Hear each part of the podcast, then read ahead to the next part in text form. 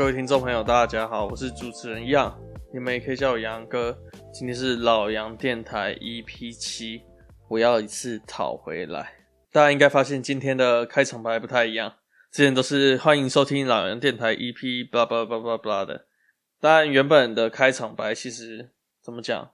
其实我有点说腻了啦，想说换个开头会不会有什么比较新的感觉？这样。不过这个开头也是应该也是暂时的。其实我想去好好想一个开场白，就是专属于我的开场白，那种识别度很高啊，一听就知道是我的 podcast，我的频道。我之前不是在节目里有推过有一个 YouTube 频道叫台湾寻奇嘛？他们每一个人啊都有属于自己专属的开场白，像黑龙的就就是。大家好，我是欧良，欢迎收看黑色星期五。然后贝基的贝基的就是大家好，我是声音破人不破的贝贝基。但我个人还是最爱的还是那个啦，还是 Lucy 啦。这是后背，这是前胸，我是 Lucy。嗨。每个人都有自己专属的开场白啦。讲到台湾寻奇，我会发现台湾寻奇也是因为台女好吃惊，就是 Lucy 的这个系列，我猜就是被台湾寻奇吸引。虽然贝基啊、黑龙、那哥他们都蛮棒的，但会让我喜欢台湾寻奇这个这个频道也是 Lucy 这个台柱啦。啊，讲回来。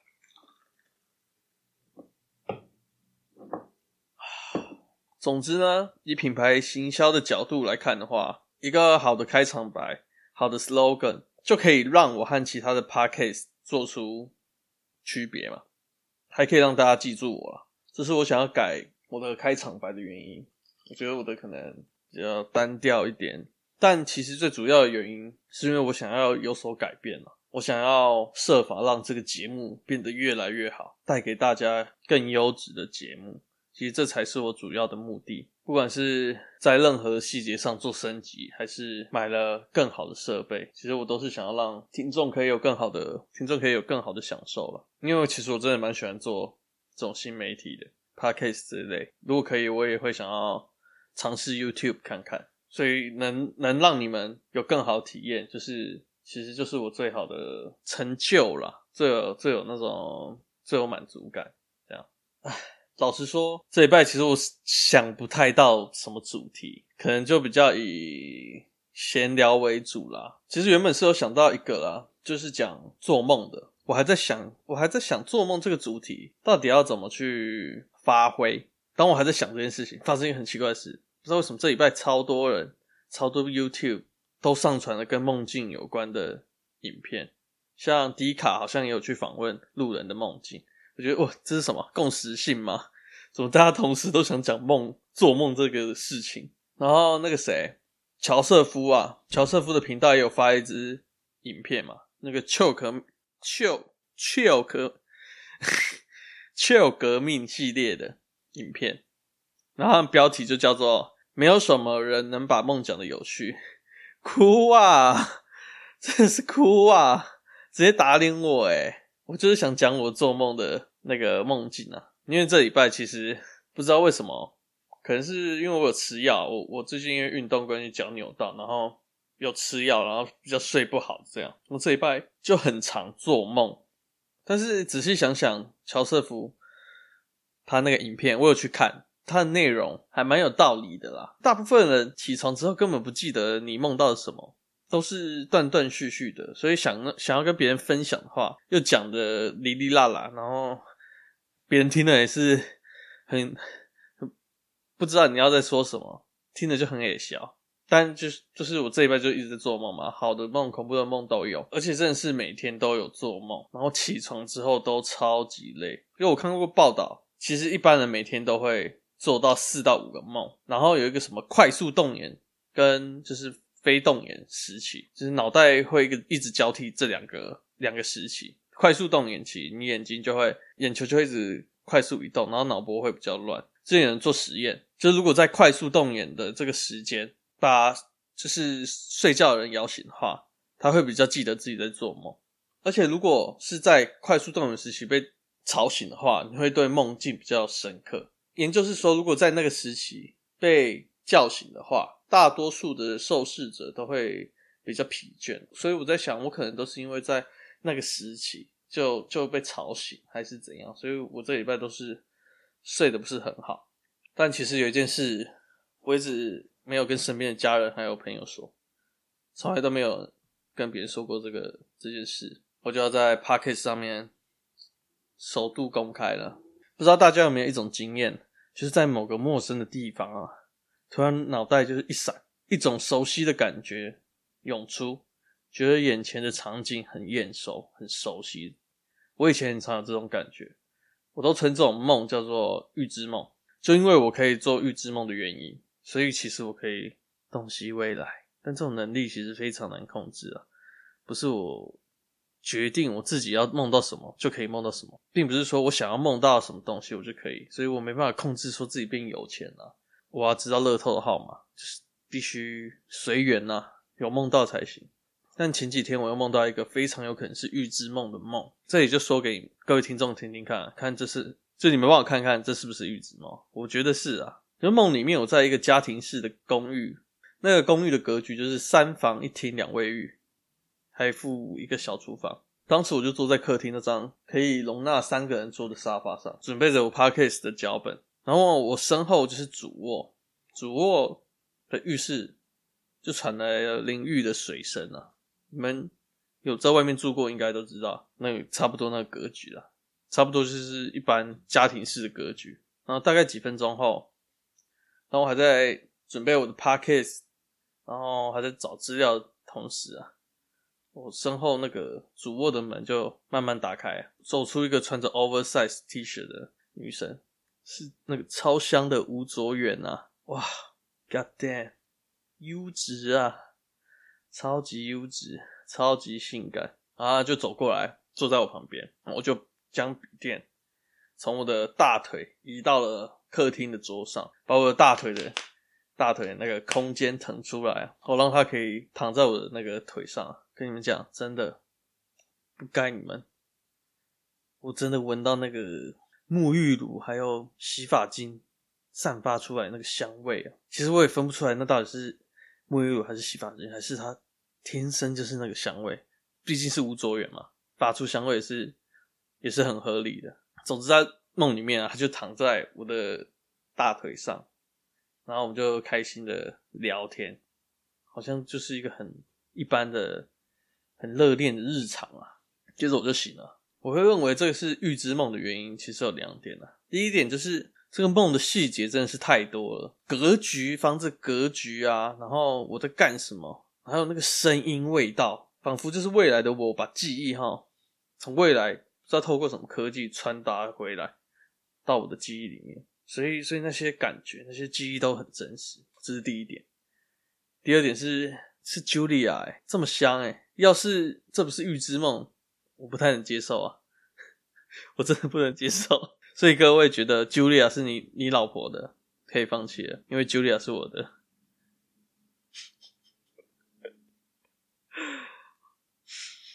好啦，上面都开玩笑的啦。不过梦见 Julia 这一趴是真的，内容也大致都是那样。但是不是预知梦的话，不好说啦，不好说。但这。这是我这礼拜梦过最香的梦了。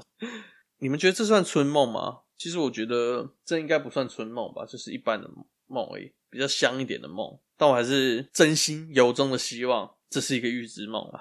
啊，在这里我就先放一首 Deca Jones 的梦。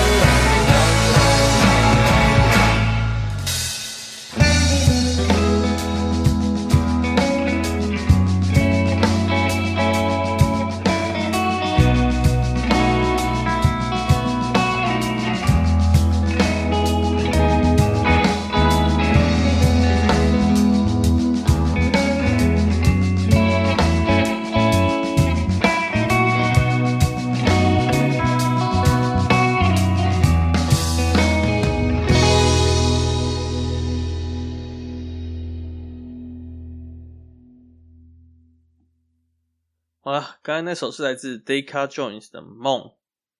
唉，对啊，原来只是梦啊，还是醒醒吧，努力过自己的人生，努力赚钱，比较实际。Julia 什么的就留在梦里面吧。然后讲到赚钱，最近我我在 FB 上面看到一个一篇贴文，FB 上面不是会有很多那种贩卖二手商品的社团吗？F F B 从一个社交平台变成一个网购平台，一个二手二手市场的网络平台，也是蛮悲剧的啊。反正呢，这故事就是有一个网友他在社团里面贩卖蛋堡的家常音乐的实体专辑，还附上蛋堡的签名。哎，你们要知道，这张专辑在市面上已经绝版了，就是实体的已经绝版了，要买也只能买那个数位版的专辑。加上蛋宝今年拿了金曲歌王，所以数位版专辑的购买网站之前也是被大家塞爆，吃到这种这么扯的地步哦。然后这位卖家竟然说是因为钱钱这种酷东西，然后要忍痛割爱，把蛋宝的家常音乐实体专辑卖出去。但其实卖一些自己认为用不到的东西，或者是临时需要钱，不得已一定要凑凑钱的话。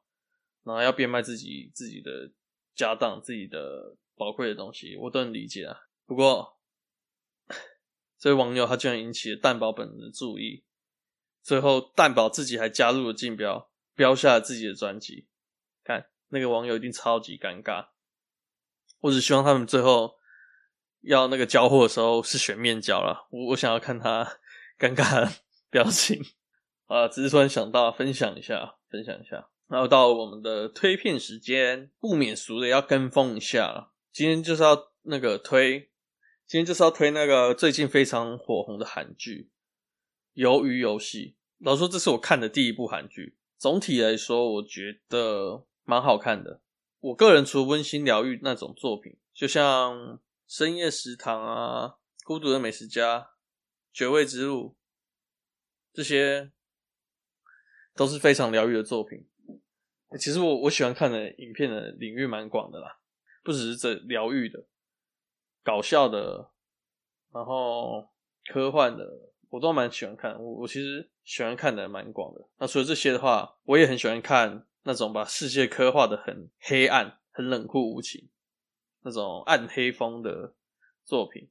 但讲真的，其实由于游戏也没有到超级黑暗啊，然后中间也是穿插很多温馨的桥段，所以整体看下来不会有那种不舒服的感觉。我说不舒服的感觉，大概就是指黑袍纠察队那种，就是最新一季黑袍纠察队的完结最后一集。如果大家有看的话，你们应该就知道我讲那种不舒服是什么，又黑暗又暴力又血腥，而且背后还有超级大阴谋。反正看完就是整个心里超级不舒服的。但由于游戏在血腥程度的刻画，我觉得其实下手算是很轻，但这也是让我觉得很可惜的一个点啊，我个人是还可以再接受更黑暗、更暴力一点。毕竟它已经归类在十八禁了嘛，画面如果更猛啊，可能还可以接受。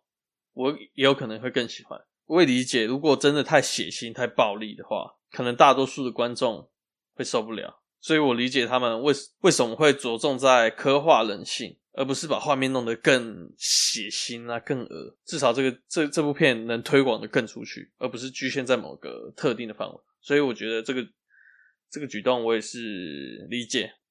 所以说可以接受稍微血腥一点画面的听众，我觉得你们可以去看了，因为其实真的没有到很暴力、很血腥，还是有一些温暖的地方。它就是着重在刻画人性啊，然后写实，虽然还是蛮多可以吐槽的地方。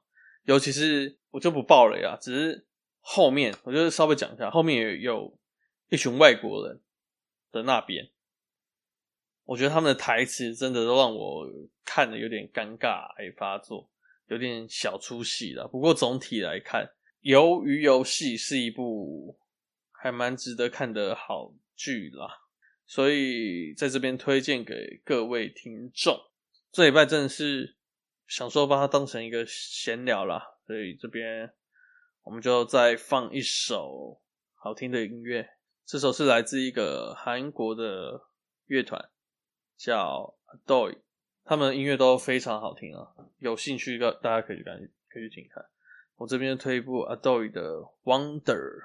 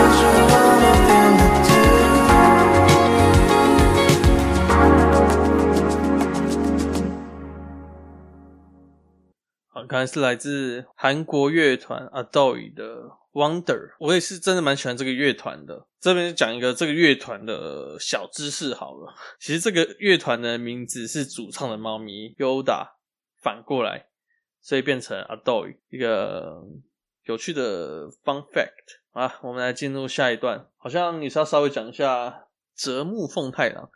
诶，其实泽木奉太郎这件事。我发现他是我身旁的人的朋友，诶，其实就是有点近啊。我以为是一个对我来讲很遥远的事情，但好像还蛮近的。反正泽木奉太阳这件事，就是起因就是 PTT 有网友发文啊，标题就叫“原来真的有这种动漫儿子在骚扰女生”。这个议题哈，大家在网络上应该看过很多人讨论了，我就。就我就不从头讲这个起因啊，就稍微提一下我的想法就好了。就是其实在，在其实以前在高中的时候，身边也有蛮多会看动漫的同学，不分男女都有。那我们班就真的特别多啦，蛮多的。我们算是美术班，然后有有一些人喜欢美术，是因为喜欢画漫画，所以才进来的。其实真的蛮多人，就是蛮喜欢动画、漫画这个领域的。我自己也喜欢看动画，但我就是我没有到很很深就对了。所以，anyway，有时候在跟这些同学用通讯软体聊天啊，或者是那时候 FB 还蛮盛行的，刚开始盛行，他们聊天或留言啊，都会最后加一些颜文字，结尾就 www 嘛，意思就是笑的意思啊，或者是在后面加个茶、烟啊，就是喝茶或抽烟有种啊的那种感觉。所以其实我也是都看习惯了，而且我也早就知道这种文化、这种群体，所以我其实对使用这些文字，就是 www 或者什么烟啊、阿列阿列啊什么的这种辅助性的文字，就是让你看那些文字的时候会有画面。虽然我觉得有点中二，但我没有感到特别的反感。要我讲感想的话，其实我觉得这次这个事件完完全全是因为个人因素，就是一个恶男。就是这个人在骚扰其他人，所以我觉得这是一个特例啦。就算他不是宅男，不会用这个文字，他骚扰到别人是跟这件事是一样的事情。但就是因为他使用了什么 www 嘛，啊阿雷阿雷，就是一些比较宅、比较中二的话，就因为他，其他有在使用同样聊天方式的人就要被定义成，感觉现在就是被大家定义成恶宅啊，有点有点污名化，看动漫。或者喜欢动漫、喜欢这个文化的人，就要被定义成恶宅啊！其实我觉得不尽公平啊。不过你们有有看报道的话，其实有蛮多新闻标题都有点在引导大家觉得动画就是讲这些话话的人是恶宅，他会冠一个宅上去，然后让大家觉得“宅”这个字好像很有问题。其实以前也有发生过，就是刚开始动漫看流行的时候，日本那边有有那个宅男。的那个文化嘛，就是传过来台湾啊。反正这个很复杂，你们可以去看志祺七七的影片，他有他有讲过啊。反正那时候有一点被污名化，但过了几年之后，终于有点就是洗白了，终于洗清自己的那种不公平的歧视的罪名了。但现在因为有一些新闻媒体的标题啊，感觉就是有意在煽动，故意要让别人觉得很误会的话题。可能就是写这篇报道，我不知道，可能他不是不喜欢动画漫画，然后觉得看着感觉带很多个人的偏见进去了，所以我觉得很不 OK，并不是所有使用这种说话方式或利用这样子的方式去表达的人都是恶男或者是恶女，不是恶宅啦。总之我是对事不对人，不要因为这这件事情打翻一船的人，这是我的看法啦。哦，还有一点，还有一点，其实我很在意他为什么要说自己像是二次元动画里面的人物。你要比喻的话，你也拿现实世界三次元的人来说吧，像说自己像泽木奉太郎，我是觉得蛮好笑的啊。到底要怎么让别人想象啊？就是就算大家知道泽木奉太郎是谁，但也很难想象啊。你眼睛更没有那么大吧？到底要怎么想象？你告诉我，讲自己是什么中立金城武啊，台南彭于晏啊，我都觉得比泽木奉太郎好很多。不是啊，二二次元动漫人物真的很难去想象，好吗？反正这件事就是这样，我我的也不是说不能用二次元去讲自己啦，但我主要是想要讲说这件事情就是个人的因素，他自己是一个耳男，不是使用这些文字的人是耳仔，是这个人本身就是耳男，然后去骚扰其他人。他不管会不会使用这些文字，他都是这样，所以不要因为他去污名化其他的人。对，大概就是这样，就是我对泽木奉太郎这件事件的看法啦。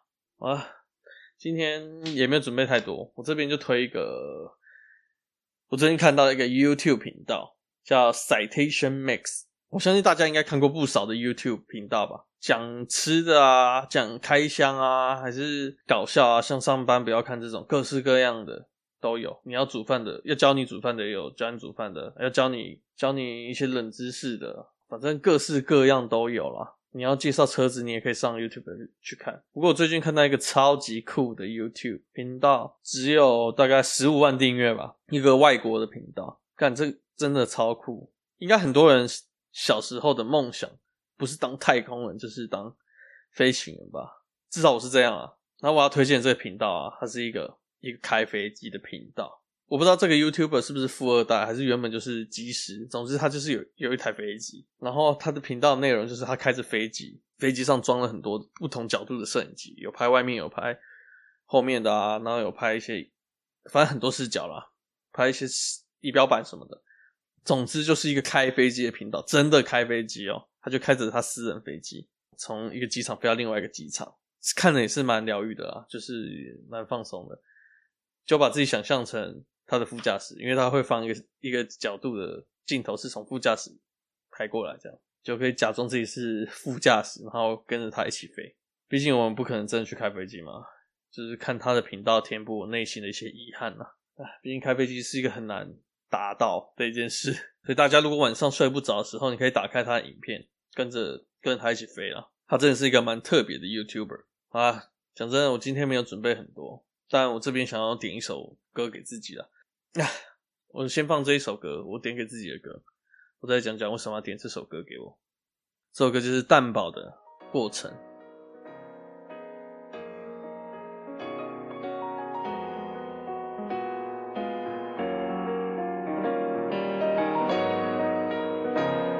S L Java Loop，Let's go。离开世界之前，一切都是过程。活着不难，最难的是做人。在离开的眼神里，代表着默认这一切过程。我们曾经爱过恨。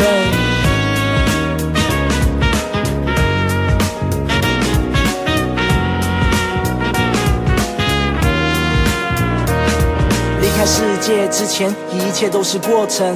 活着不难，最难的是做人。在移开的眼神里，代表着默认这一切过程。我们曾经爱或恨，那些以为是结果，其实是每一站，每过一站，不断开始着每一段，每一晚，每个抉择，没选的每一半，都在疑问你有没有遗憾。你没有看过的陌生的脸，更热或更冷的水，更软或更狠的嘴，更深刻的怎么体会？谁的眼神最深邃？怎么体会？哪种笑容最珍贵？最忘不了什么事是你最放不掉？忘不。忘不了的黑暗，忘不了的光，忘不了的安心，忘不了的慌。正经历的人们啊，那都是过程，那都是过程。啊，一切都是过程，那都是过程。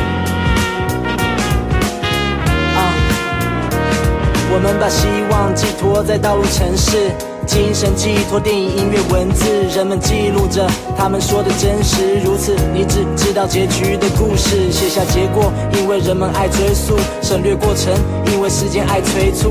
他们挥舞手跟脚追捕这分秒，你归属感真小又真巧，没有退路。文字没灵魂是散落的笔画，我起身又捡起散落的笔，在创作时重新排列散落的记忆，下笔重现每个看过的你，每个散落的你被捕捉在底片，又是一个转身感动产生在里面。如果不学纪念没结果的经验，于是过程是风景，结果是明信片。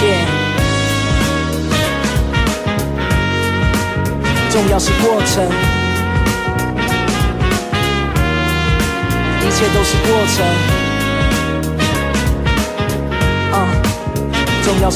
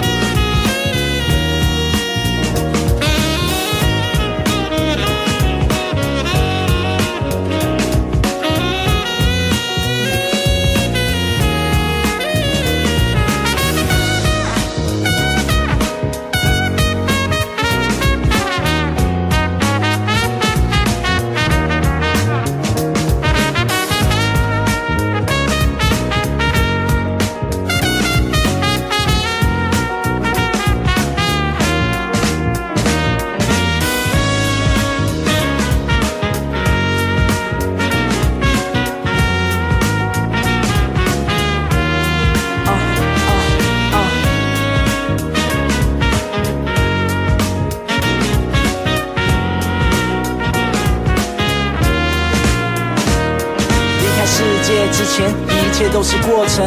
活着不难，最难的是做人。在离开的眼神里，代表着默认。这一切过程，我们曾经爱或恨。这一切过程，我们曾经爱或恨。在离开的眼神里，代表着默认。活着不难，最难的是做人。离开世界之前，一切都是过程。啊，一切都是过程，都是过程。是过程。